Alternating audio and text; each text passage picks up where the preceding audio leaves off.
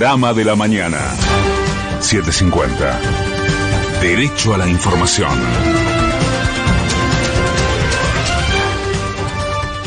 Es la hora 6, un minuto, el cielo está parcialmente nublado en Buenos Aires. Humedad 79%, temperatura 18 grados 9 décimas. Provincia de Buenos Aires logró reestructurar cerca de 7 mil millones de dólares de deuda emitida por María Eugenia Vidal y Axel Kicillof destacó que la adhesión de los acreedores fue casi total. Nos hemos pasado todo este tiempo de una manera artesanal trabajando con los acreedores para que el resultado del canje sea el mejor posible, sea el mejor posible. Y hemos tenido 98% de adhesión, que es un nivel de adhesión similar al que tuvo el gobierno nacional en su canje. A solo días de que Cambiemos aprobara un proyecto de torres de lujo en Costanera Sur, casi 100 familias ocuparon un terreno ferroviario en el barrio 2124 en reclamo de viviendas.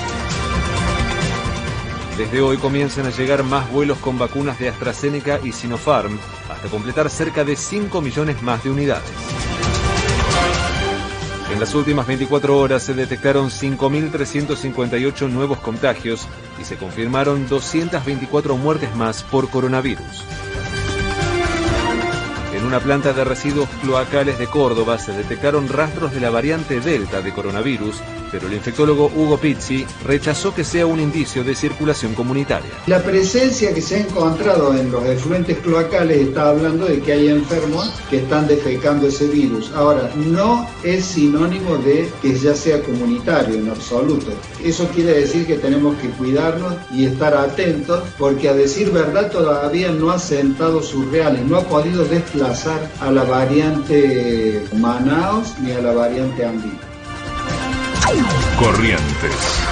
Gustavo Valdés logró la reelección como gobernador con más del 76% de los votos y pese al atentado al diputado Miguel Arias, aseguró que fue una de las campañas más tranquilas en muchos años. No, no, que haya violencia política en Corrientes, creo que fue la campaña más tranquila muchísimos años, muchísimos años. Que yo tengo memoria de las campañas políticas, donde estamos muy tranquilos, una campaña sin agravio, no hubo siquiera un solo agravio de nuestra parte, al contrario, nosotros fuimos los primeros que repudiamos tipo de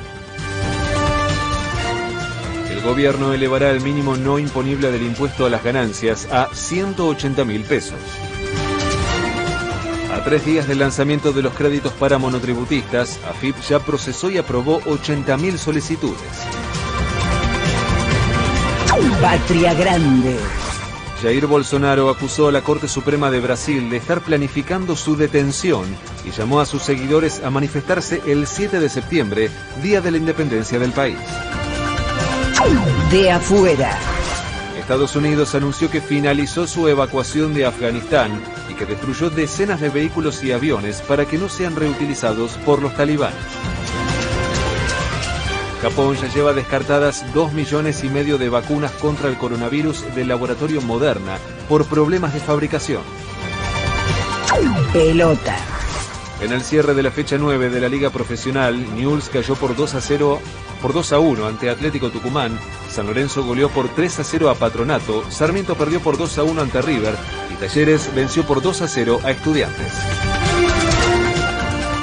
La nubosidad irá en aumento a lo, largo, a lo largo de la jornada con una máxima de 27 grados y sin probabilidad de lluvias. En este momento el cielo está parcialmente nublado en Buenos Aires, humedad 79%, temperatura 18 grados 9 décimas. Federico Martín. Panorama de la mañana. 750. Derecho a la información.